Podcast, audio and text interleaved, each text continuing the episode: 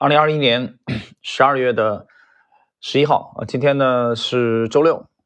这个之前呢，这周也在休息啊，在玩，但是也花了一些精力啊，在比较认真的开始去关注行情了。但是这行情这块呢，其实我觉得主要的观点在呃，半红的知识星球和喜米的更新动态，大家已经看到了啊，包括我们十一月三十日更新的二零二二 A 股投资展望啊当中呢，就。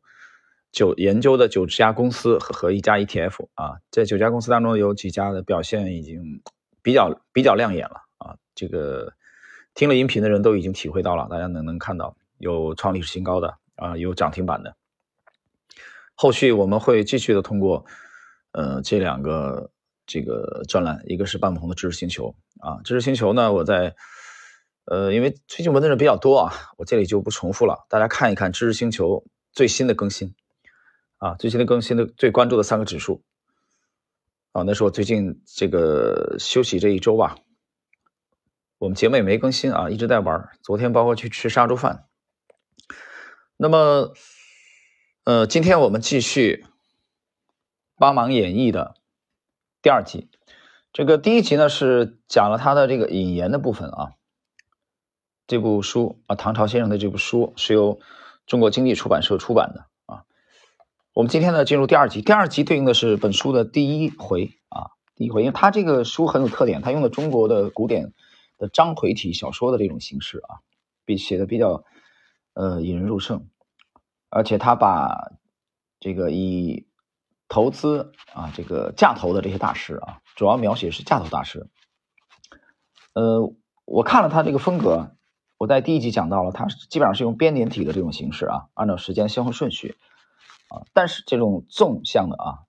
这个轴，但横向也有有交叉的啊，就这些大师之间的啊，他们的一些交集啊，一些关联，包括一些渊源，他都有有一些自己的个人的理解，我觉得还是比较个人特点啊，很值得介绍给各位。好了，我们看今天第二集的内容，第二集是对应的本书第一回，受磨难获得奖学金，本杰明步入华尔街。只要谈到价值投资，甚至只要谈到投资，伟大的。格雷厄姆思想体系以及他的两本传世巨著《证券分析》和《聪明投资者》，就是铁定无法避开的话题。正是这位阁老，让炒股从一件原本只是凭感觉、赌运气、靠内幕的击鼓传花游戏，变成具有逻辑支撑、可以计算的科学。格雷厄姆也因此当之无愧的成为证券分析业教父、华尔街教父。今天。啊，这刚才是第一回的开篇啊。今天我们是第一回里边的第一个小节啊。第一个小节的内容题目是“烟蒂股投资法的奥秘”啊。这个烟，烟头的烟啊，蒂，瓜熟蒂落的蒂，这个指的就是捡烟头啊。通俗的讲，格雷厄姆这个首创的，格雷厄姆广为人知的投资方法是烟蒂股。投资如果只是给格雷厄姆贴上烟蒂的标签，那是不公平的。他其实还有很多更伟大的东西，后面会陆续谈到。此处先说烟蒂股投资。所谓烟蒂股投资，简单理解就是永远只买股价低于净有形资产三分之二的公司股票，甚至只买股价低于净营运资产三分之二的股票。其中净有形资产等于总资产减去总负债啊，减无形资产减商誉。那么净营运资产等于总资产减去总负债减无形资产减商誉减固定资产。举一个简化的例子，比如有家工厂，老板雄心勃勃，花了一千万元买地皮、建厂房、添置设备、招工人，一切都搞好了。突然天有不测风云，因某种原因被迫以五百万元出售，你买下来会亏吗？抢答：不会，转手卖出去就是利润。不好意思，抢答错误，买下来还是会亏。因为老板之所以低价卖给你，很可能就是因为找不到比你出价更高的买家，而你可能不会经营该企业，机器可能会生锈，工人可能会辞职，场地可能会长草，厂房可能会漏雨破败，最终或许花了五年才遇到合适的买家接手，去掉维护和交易等成本，到手也就六百万元，甚至更少。一算收益率，亏了。为什么明明赚到一百万元却说亏了呢？因为金钱有时间价值。原本五百万元可以选择银行百分之四的保本理财，不担风险不操心，妥妥的五年后变六百零八万元。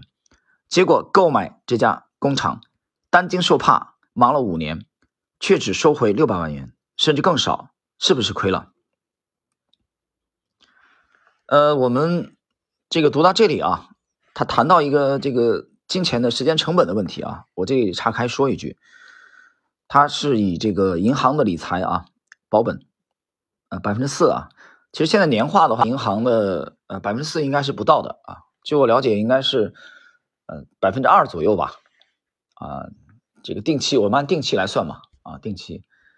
百分之四四其实还算是可以吧，太高的话你你也不踏实了，对吧？你看有一些啊这种说说这个能有十几个点的这种，其实你本金的安全都成问题。谈到这里，我觉得其实最近我在做反省啊，在反省，反省的主要内容是什么？我在之前的有一期节目曾经谈到，尤其是在十月三十日这个二零二二 A 股展望当中，我曾经啊有过这种啊反省，就是反省就是我们今年 今年这个二季度以后偏保守了，偏保守 的主要原因基于一九年、二零年两年的股市大年之后，嗯，我可能潜意识有了这种啊这种。比较懒惰也好，这个保守也好，偏谨慎也好，这种想法，所以我们在防守型的行业当中配置的仓位啊比较重，可以说特别重啊，相当重。那么这个这样的话，就导致我们对科技股的啊配比比较轻啊，对科技股，那么对科技股的 潜力的释放啊，是否释放的完毕啊，这个判断还是偏保守了。所以近期啊，我们也在。这个调整仓位啊，这个其实从频率来说，比前几年有大幅度的下降。我觉得这应该是年内的第三次吧。虽然这个二零二一年即将结束了啊，但是我们这个第三次的年内吧，年内是第三次。这个在这一次之前和第二次间隔时间非常之长。呃，从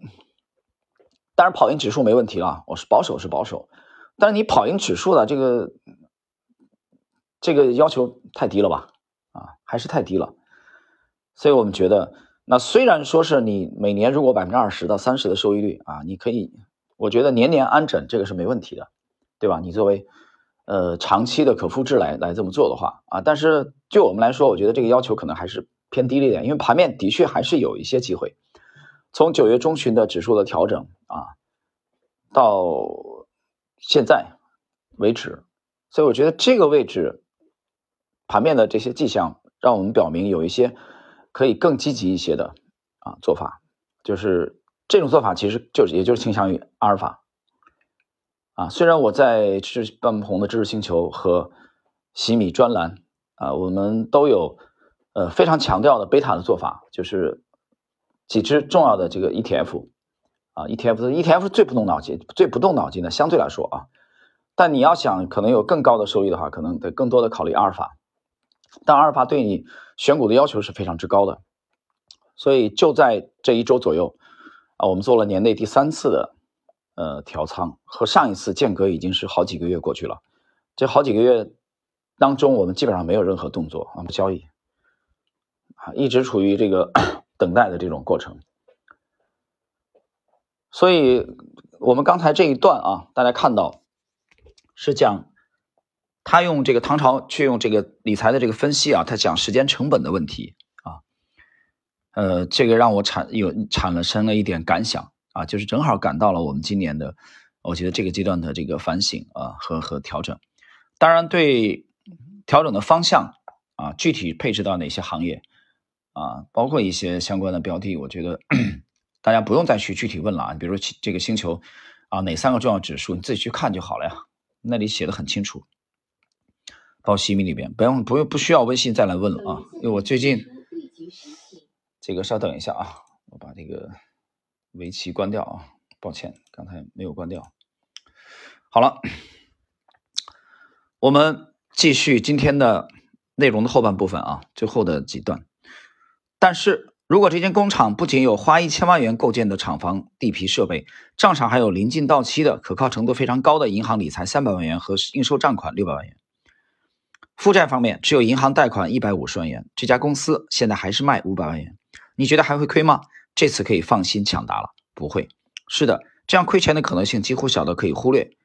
只需要坐等理财产品和应收账款到期，收回九百万元，归还一百五十万元贷款，扣除五百万元本金，已经产生两百五十万元净利润，同时还拥有原成本一千万元的固定资产，最终无论你多少钱卖掉。都相当于是白捡的，这就是格雷厄姆的烟蒂投资法。只不过由于股市里的公司的流动资产很少像上述例子里那么简单靠谱，全是银行理财和基本能确保回收的应收账款，再加上股市通常并非由一个人买下全部，因此或许会因为股东意见分歧导致资产处理并没有那么顺利。所以格雷厄姆倾向于买进多个具备此类特征的企业构成组合。以对冲其中潜藏的风险，因此检验地的投资方法形成了。那么以上呢是唐朝先生的这部书的啊第一回的第一个小节，就是介绍格雷厄姆的这个经典的招牌式的啊投资这个方法，烟蒂啊捡烟蒂的这种他的思路啊他的奥秘。呃，在今天这一集的最后啊，我做一个简短的点评。首先，我要强调的是，格雷厄姆的这种做法啊，它是有它的背景的。后边，当然后边这部书后边大家会会看到啊，跟格格雷厄姆成长的这个年代是有关系的啊，他的这个理论的成型啊，成长于这个年代。那么，我们就说 A 股现在这样的做法啊，如果以格雷厄姆的这种标准啊，低于我们看到刚才这个介绍的啊。永远只买股价低于净有形资产三分之二的股票，或者只买低于净营运资产三分之二的股票。我可以告诉你，基本上在 A 股现在很难找到，很少，非常之少。那么什么情况下比较容易出现格雷厄姆的这个烟蒂的这种标准吻合它的标准呢？往往是大型的股度在暴跌以后，明白吗？啊，大萧条、大暴跌以后，大熊市的后期，你。容易遇到这种情况，这是我要强调大家去在学习这一节的啊要注意的，这是第一点。第二点，